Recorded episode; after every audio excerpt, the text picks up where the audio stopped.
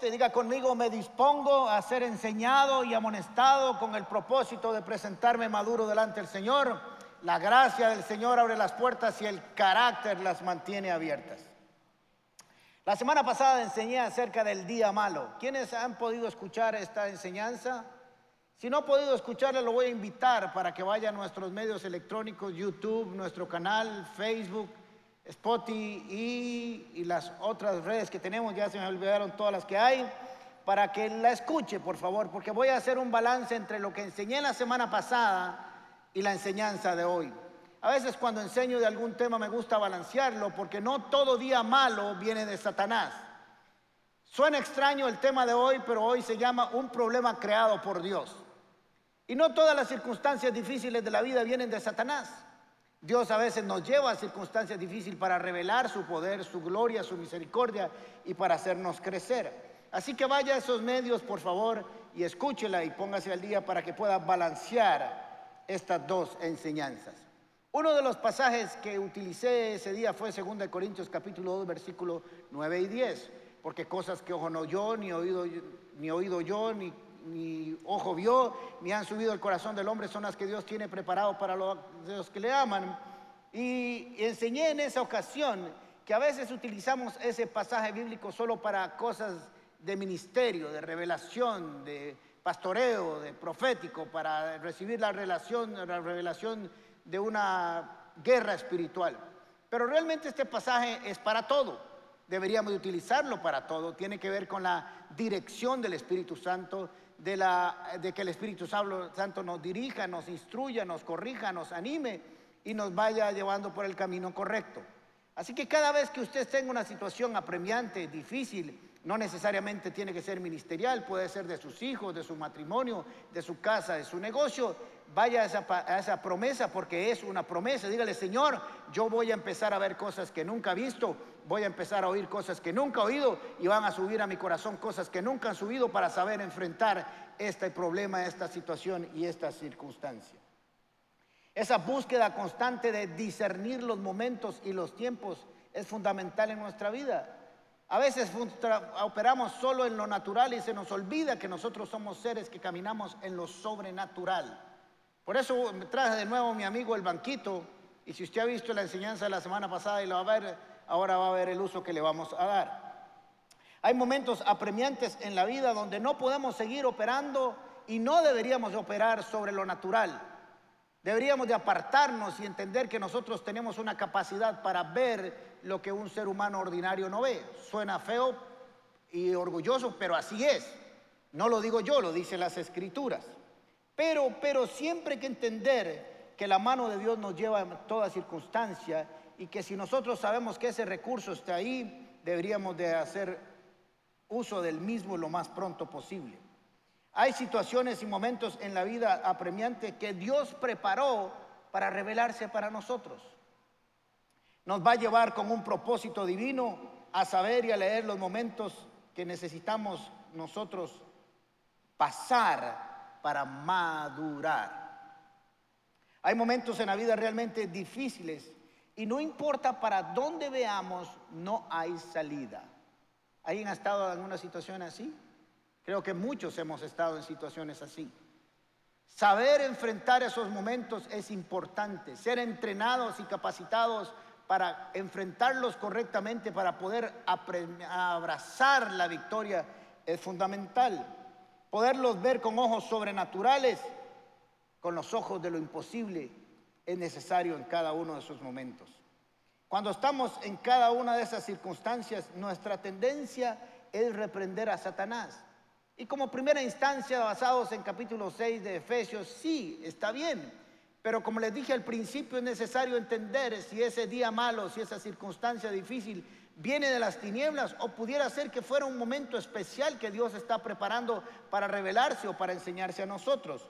Tomar la dirección correcta del Espíritu para enfrentar ese momento es lo que vamos a aprender hoy.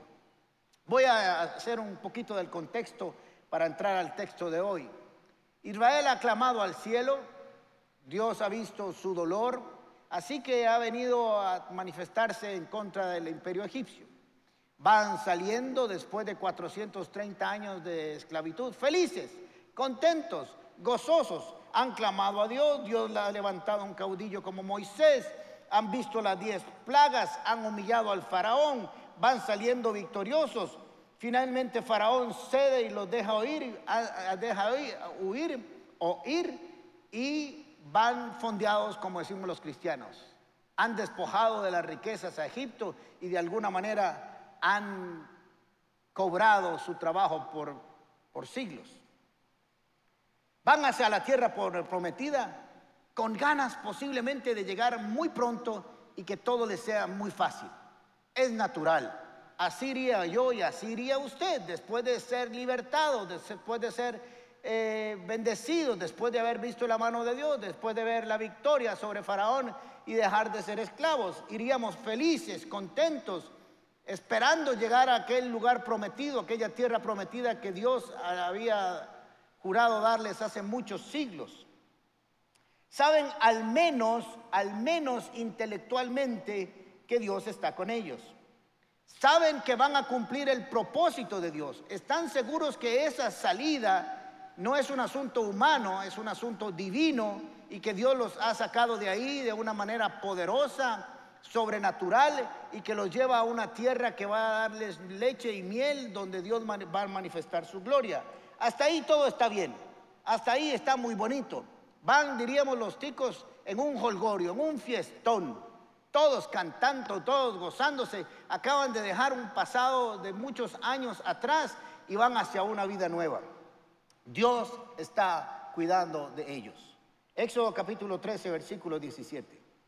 Cuando el faraón dejó ir o salir a los israelitas, Dios no los llevó por el camino que atraviesa la tierra de los filisteos, que era más corto Cualquiera diría, Dios va a cortar el camino para hacerlo más fácil. Pero no, pues pensó, si, les presentara, si se les presentara batalla, podrían cambiar de idea y regresar a Egipto. Por eso los hizo dar un rodeo por el camino del desierto en dirección al Mar Rojo. Así que van saliendo, van felices, van cantando, van bailando, todos los chiquillos van jugando, van disfrutando. Y el Señor dice, no los voy a llevar por la tierra de los filisteos, que eran unos bichos malos, guerreros, corsarios, agresivos, porque si se les enfrenta recién saliendo, pudiera ser que se arrepienten, que tengan temor y se me echen para atrás. Así que aunque el camino sea más largo, voy a llevarlos por un camino que lleva por el desierto al Mar Rojo. Aquí comenzamos a recibir algunas señales. ¿Está bien? Así que mejor en lugar de hacer el camino corto, lo voy a hacer un poquito más largo, pero que no pasen por el peligro de enfrentarse con los filisteos. Porque podrían decir, está feo, no es la tierra que estábamos pensando y vamos a retroceder. Ahí vemos que la mano de Dios está cumpliendo su propósito, los está guiando. No siempre el camino más corto es el mejor, recuerde esto. Nosotros quisiéramos los caminos cortos, pero no siempre el camino corto es el mejor. Dios sabe cuando un camino largo es mejor para nosotros porque sabe lo que está enfrente. Así que los va dirigiendo. Hasta aquí también todo está muy bien. Éxodo capítulo 13, versículo 21-22. De día el Señor iba frente a ellos en columna de nube para indicarles el camino y de noche los alumbraba con una columna de fuego. De ese modo podían viajar de día y de noche. Jamás la columna de nube dejaba de guiar al pueblo durante el día, ni la columna de fuego durante la noche. No solamente los estaba evitando enfrentarse con unos enemigos violentos, no eran guerreros, no estaban acostumbrados a eso, podrían haber echado para atrás, y aunque los dirigió por un camino más largo, los estaba llevando de su mano. Pero no solo eso, sino que la buena y buenísima mano de Dios dijo, es necesario que apresuren el paso, necesitamos salir de este lugar pronto. Así que para que no se detengan, de día voy a traer una nube. Recuerden que ellos no habían pasado por ahí nunca, tal vez solo Moisés. Así que los voy a dirigir. Venía una nube, se posaba sobre ellos de día y le decía, por aquí es, por este camino. Y además les tapaba y les hacía una sombrillita para que el desierto no los calentara mucho. ¿Está la mano de Dios ahí, sí o no, amigos? Sí, ahí está la mano de Dios. Pero Dios quería que aún caminaran de noche. Así que trajo una columna, una lámpara gigantesca y les decía, síganme por aquí para que no pudieran detenerse de noche y pudieran ver su camino y no tropezar. Dice que nunca se apartaban ni la nube ni la columna. Imagínense ustedes qué cosa más hermosa, qué manifestación de Dios. Un pueblo que nunca había visto la manifestación de Dios, habían visto las plagas, pero ahora estaban viendo otra manifestación. Caminaban de noche y veían aquella columna de fuego iluminándoles el camino y aquella nube de día cubriéndolos y guiándolos. No hay duda de que Dios está con ellos. No hay duda de que Dios los está dirigiendo. No hay duda de su presencia. Sin embargo, Dios está preparando y llevándolos a un acorralamiento, a un lugar donde no tendrían salida, aún de la mano de Dios. Dios está desarrollando un plan porque necesita cambiar sus mentes, sus corazones, transformarlos para que pudieran avanzar de una manera diferente hacia, la tierra eh, prometida. Éxodo capítulo 14, versículo 1. El Señor habló a Moisés y le dijo, ordénales a los israelitas que regresen y acampen frente a Pi, a Giriot, entre Migdol y el mar, que acampen junto al mar, frente a Baal Nefón. El faraón va a pensar, los israelitas andan perdidos en esa tierra y el desierto los tiene acorralados. Ahora, muy bien, ya sabemos que los está llevando por el camino más lejos, pero más seguro para ellos ya sabemos que hay una columna, ya sabemos que hay una nube y ahora el Señor les dice, bueno, vamos a dar otra vuelta. Eso es lo que está diciendo si vemos y vamos a un mapa. Vamos a andar de arriba para abajo. Así que si Faraón hubiera estado con unos binóculos de largo, hubieran dado que el pueblo, se hubiera dado cuenta que el pueblo andaba así.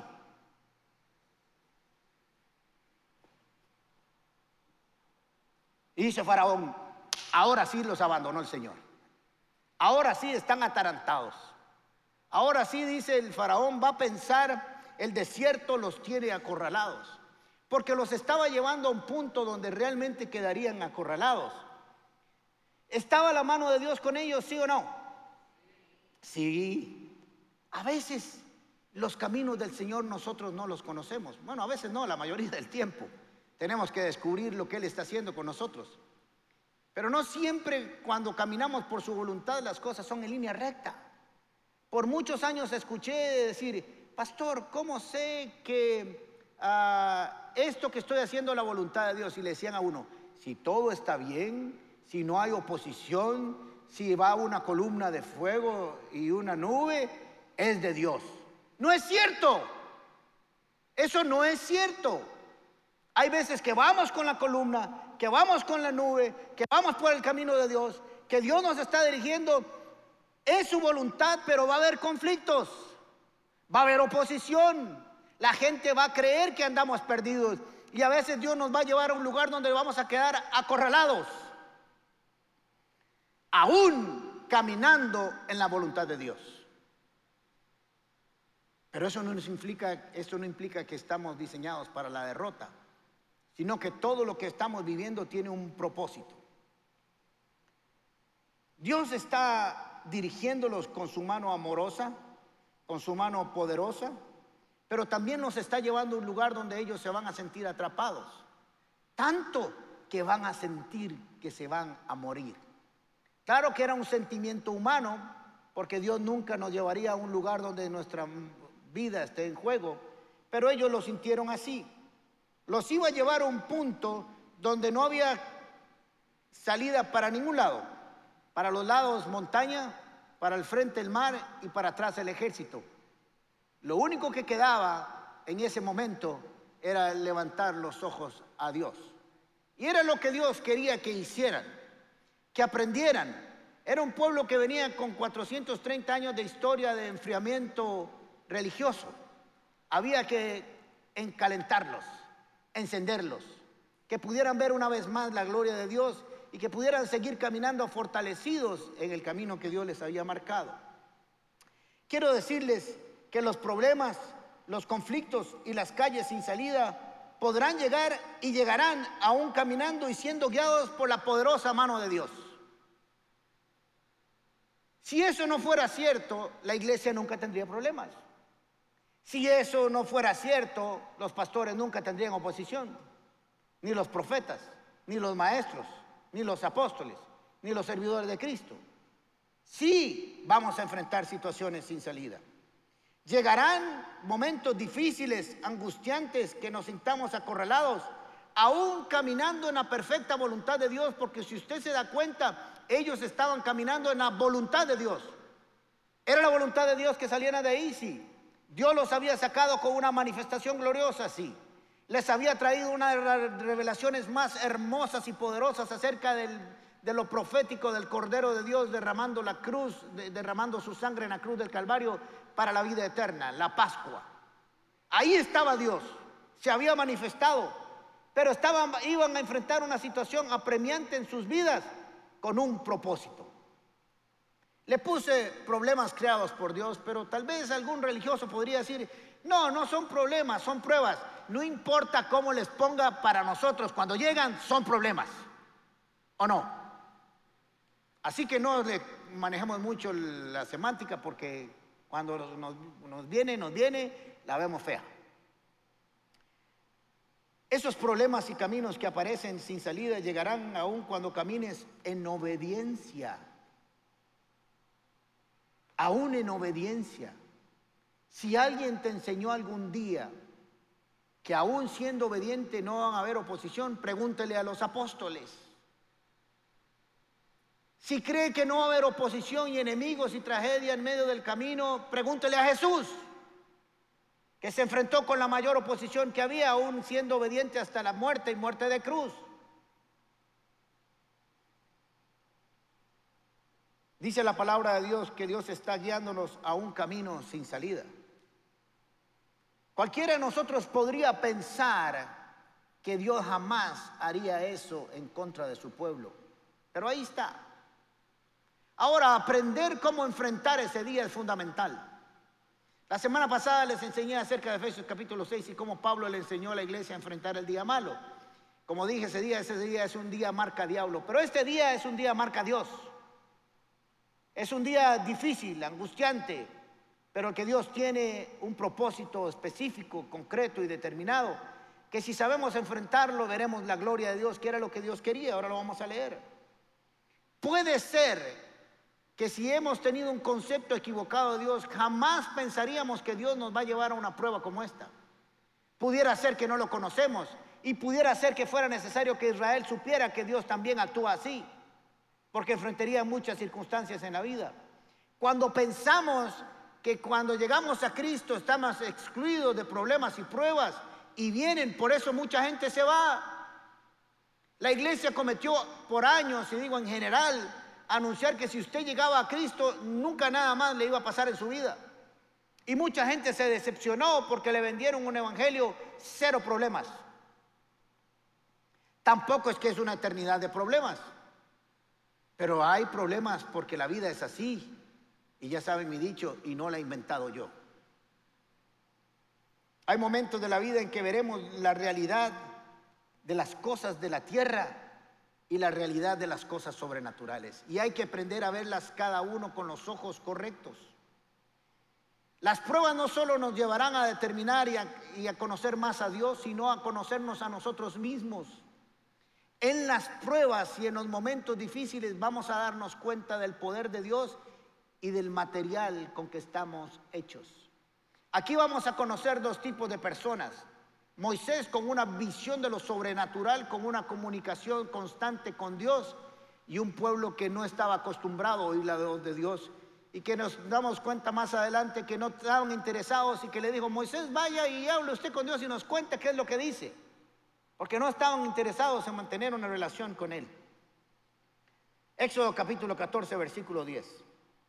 El faraón iba acercándose.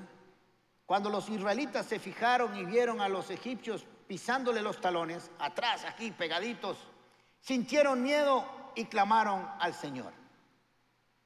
Ahora ya sabemos que están arrinconados, es como si yo estuviera aquí, aquí hay un abismo, aquí viene el, ejército egipcio, no puedo ir ni para un lado ni para otro, los oigo los carruajes, oigo los pasos de los y me da pánico. ¿Qué sale de nosotros? El ser espiritual. Esto representa la visión espiritual. Esto representa la acción del cristiano con ojos sobrenaturales, con los ojos de Dios caminando por fe y no por vista. Así que sintieron miedo y comenzaron a clamar a Dios. ¿Quién no ha clamado a Dios cuando tiene miedo? Todos hemos clamado a Dios cuando tenemos miedo, o al menos los que creemos que Dios nos puede librar del temor. Le sale lo espiritual, le sale lo correcto, le sale lo que debe hacer un pueblo que tiene un Dios que los va guiando, que los va instruyendo, que sí que los llamó a un momento apremiante, pero que ahí está con ellos. Si había un pueblo que podía estar seguro que Dios estaba con ellos, era este pueblo en este momento. Puede ser que en algún otro momento no lo sintieran, pero hasta ahí todos los días estaban viendo que Dios estaba con ellos, ¿sí o no? A cada instante, de día y de noche. No era que solo de día o solo de noche, de día y de noche los iba guiando. Así que cuando sintieron miedo y vieron al enemigo llegar, clamaron al cielo, les salió el ser sobrenatural y el espiritual. Pero miren qué problema cuando nos bajamos de este banquito. Aquí le salió la parte esclava, le salió la parte natural. Y es lo que tenemos que tener cuidado cuando nos enfrentamos con los problemas, con las pruebas. Tratar de que el ser natural, el ser carnal, se quede minimizado en lo más posible para que el ser capaz de ver lo sobrenatural sea el que prevalezca en medio de la circunstancia. Éxodo capítulo 14, versículo 11 y 12. Entonces habíamos dicho que clamaron al cielo, tuvieron miedo y clamaron a Dios, ¿cierto? Ahora miren lo que pasa. Entonces clamaron, reclamaron a Moisés. Apareció la queja. Aquí estaba el ser espiritual haciendo lo que le corresponde, clamando al cielo, clamando a Dios, confiando en Dios, pero de pronto se partió y apareció la parte que se aterriza y pone sus pies sobre la tierra. Le reclamaron a Dios. Y miren lo que sucede cuando opera la parte humana de cada uno de nosotros. Y cuando hablo la parte humana es la parte que no tiene visión espiritual, que no tiene fe, que no cree en las promesas y que ve las cosas peores que como son. Por dicha que aquí no hay nadie así, incluyéndome a mí. ¿Acaso no había sepulcros en Egipto que nos sacaste de allá para morir en este desierto? Típico. El hombre natural ya vio la muerte. No se habían muerto y ya se habían enterrado. ¿A quién le ha pasado esto? Seamos honestos. A todos. Nos dan una noticia y nosotros nos adelantamos 20 años a lo que va a suceder con esa noticia. Y ya determinamos lo que va a suceder, cuándo va a suceder, cuándo nos van a enterrar, cómo nos van a morir, cuándo vamos a perder la casa, cuándo todo, todo, todo, todo lo diseñamos ya. En 10 segundos. Lástima que no se quedaron aquí clamando. Visión sobrenatural, entendimiento sobrenatural, confianza y fe. Pero se bajaron y les salió la carnicería, como digo yo. ¿Qué has hecho con nosotros? ¿Para qué nos sacaste de Egipto? Ahora ya se estaban quejando hace unos minutos, a unas horas, unos días. Estaban felices, gloriosos, felices de haber dejado de ser esclavos y de pasar, dejar de sufrir. Ahora iban viendo las cosas extraordinarias de Dios. Ahora iban para la tierra prometida, eran libres, iban fondeados, habían despojado a Egipto de sus riquezas iban felices, pero con una sola noticia, una sola noticia, una sola noticia, echaron para atrás. Razón tenía Dios cuando dijo, no voy a dejar que se enfrenten a los filisteos porque de pronto van a echar para atrás. Ya conocía lo que había en su corazón. ¿Para qué nos sacaste de Egipto? Y yo de Moisés les hubiera dicho, ya, porque eran esclavos y estaban quejándose día y noche babosos. Sí, pero ¿para qué nos sacaste de Egipto? Ya en Egipto te decíamos, quiere decir que ya estaba en su lengua y en su corazón. Ya en Egipto te decíamos, déjanos en paz. Mire cuando sale la parte humana. Preferimos servir a los egipcios. Qué carebarros más grandes. Pero no carebarros. Es que eso es lo que hace el ser sobre el ser natural que es incapaz de ver lo que Dios está haciendo. Cuando estés en problema tenés que tener cuidado de no bajarte de aquí y comenzar a operar en lo terrenal, aquí en el piso. Porque eso es lo que te va a pasar. Mejor nos hubiera sido servir a los egipcios que morir en el desierto. O sea, mejor hubiéramos sido honestamente los mejores esclavos del mundo y padecerla. Qué difícil. Pero este Israel nos representa a cada uno de nosotros. Todos en alguna manera, en algún momento hemos reaccionado así. Por dicha hemos reflexionado, eso espero. Pero ahora vamos a ver a alguien que no tiene sus pies en la tierra, que aunque camina en la tierra, tiene la capacidad de andar en lo sobrenatural. Moisés le dijo, no tengan miedo, le respondió Moisés. Mantengan sus posiciones, que hoy mismo serán testigos de la salvación que el Señor realizará en favor de todos ustedes. Y a esos egipcios que hoy los tiene temerosos, que los tiene pensando lo que no tienen que pensar, jamás los volverán a ver porque ellos representan su esclavitud, su dolor y su pena, y Dios no quiere que lo vuelvan a ver. Ustedes quieren volver ahí, pero Dios no quiere que vuelvan, así que va a ser algo extraordinario, grandioso y poderoso para que entiendan su poder y su gloria. Pero quiere que ustedes tengan la actitud correcta. Ustedes se queden quietos que el Señor presentará batalla por ustedes. Hay una versión que dice, ustedes quédense callados ya, pues me tienen hartos de hablar y quédense quietos para que vean cómo Dios los va a rescatar. Ahora, alguien como Moisés tiene la capacidad de que aunque aquí esté sucediendo y se oigan los pasos y los carruajes, tiene la capacidad de mantenerse en la visión sobrenatural, sabiendo quién es Dios, lo que hace y cómo lo hace, y que no importa lo que se esté moviendo a nuestro alrededor, jamás echamos para atrás. Como dice Efesios capítulo 6, empezar firmes y terminar firmes. Por eso le dijo, mantengan posiciones. Es el mismo mensaje de Pablo en capítulo 6 de Efesios, que aquí pongan, mantengan posiciones. Que Dios va a pelear por ustedes. Usted tiene que escoger cómo va a reaccionar, cómo va a accionar en el tiempo de la prueba. Si como un esclavo o como alguien que tiene una visión de lo sobrenatural. ¿eh? con una visión natural de las cosas o con una visión sobrenatural. Pero miren qué interesante porque las cosas no quedan ahí. Así que le dice, vamos a solucionar esto, Moisés. Y todo el mundo escuchó. Claro que Dios estaba hablando con Moisés, pero digamos que todo el mundo escuchó. 14, 16. Y tú levanta tu vara, y hay una versión mía que dice, y déjate de varas. Extiende tu brazo sobre el mar divide las aguas para que los israelitas crucen en seco. Miren lo que es el poder de Dios. No solamente que pasaran, sino que pasaran en seco, porque caminar por mojado es muy difícil y muy complicado. Yo voy a endurecer el corazón de los egipcios para que los persiga. Eso es broma, Señor. Además de que casi nos sentíamos muertos, vimos un milagro ya está la salida, ya vamos pasando por una columna de agua por aquí y una pared de agua por aquí, ya está hecho. Pero dice que además los voy a endurecer el corazón de Faraón. ¿Sabe qué significa endurecer el corazón de Faraón? Es si era malo lo voy a hacer más malo, si era terco lo voy a hacer más terco, si era cruel lo voy a hacer más cruel para que los persiga.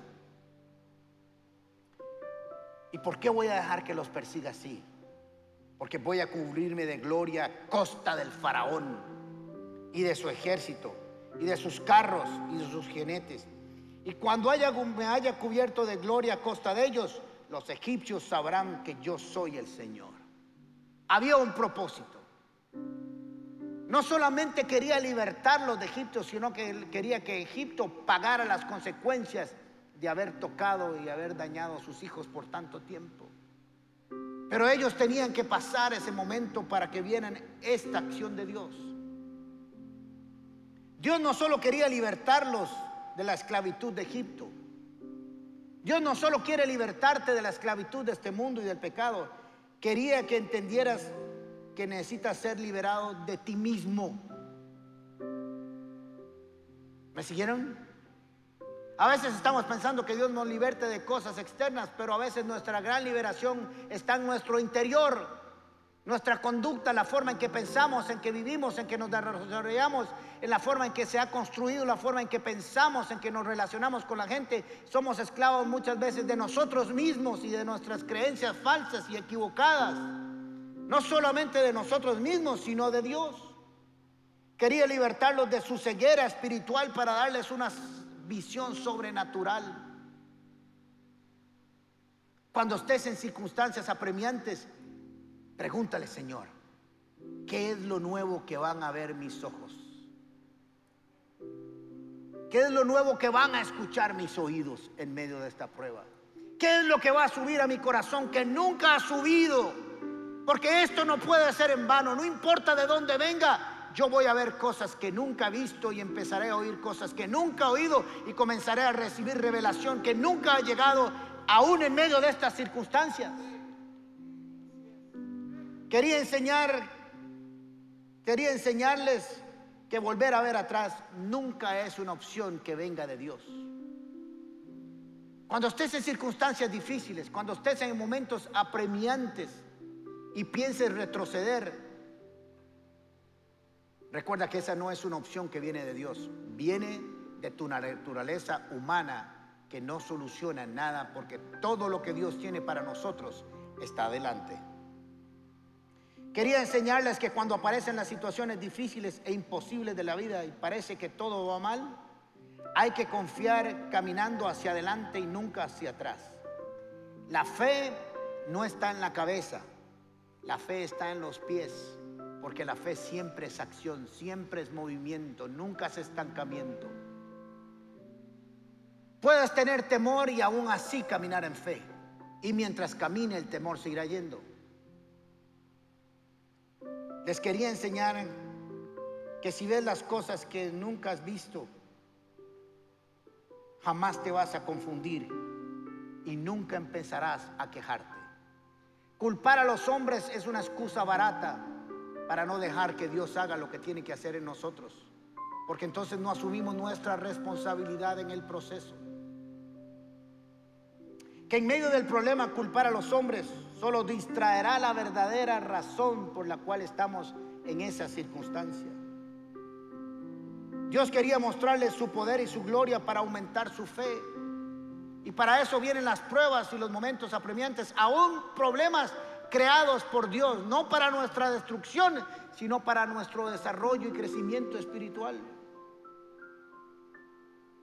Éxodo capítulo 14, versículo 31 dice, y al ver los israelitas el gran poder que el Señor había desplegado contra los egipcios, temieron, pero ahora otro temor diferente hacia los egipcios tiene que ver reverencia y adoración.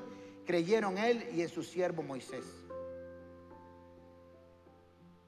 Ese constante subir y bajarnos de nosotros. De pronto clamamos, de pronto nos quejamos, de pronto nos vemos muertos, de pronto vemos la gloria de Dios, de pronto nos damos cuenta que Dios opera con, fuerza a favor de nosotros. Es una lucha constante. Eso nunca deja de ser. Pero cuando somos conscientes que estamos en ese vaivén de ir y bajarnos en lo sobrenatural y en lo espiritual, nos permite reflexionar y decidir qué clase de persona queremos ser. Porque ya sabemos que aquí o allá, de todos modos, Dios siempre se glorificará. La diferencia es si aprendemos o no aprendemos del proceso.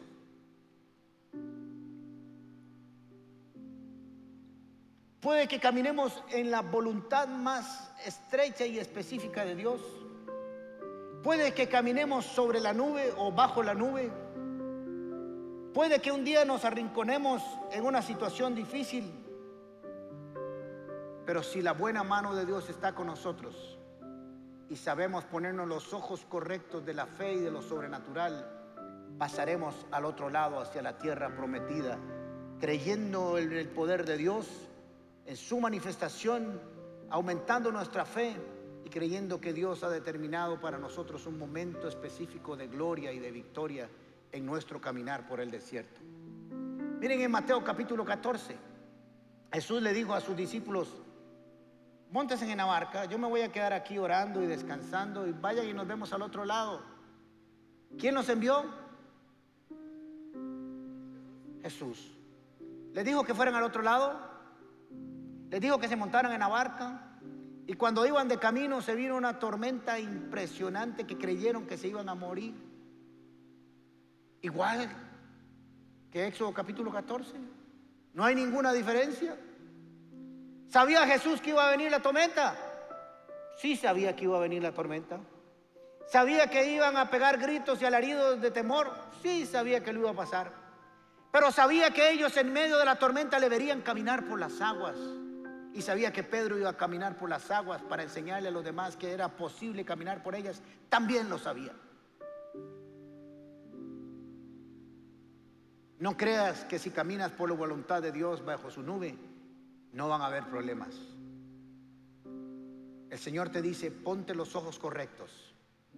Mantente en la posición con tus ojos sobrenaturales con tu ser espiritual, con no el humano o el carnal, sino el sobrenatural, el que tiene la capacidad de ver lo que Dios quiere que vea, de oír lo que Dios quiere que oya, que, que, que, suba a su corazón una revelación como nunca antes y después de habiendo pasado la prueba permanecer firmes, como dice Pablo, y veremos su gloria sobre nosotros.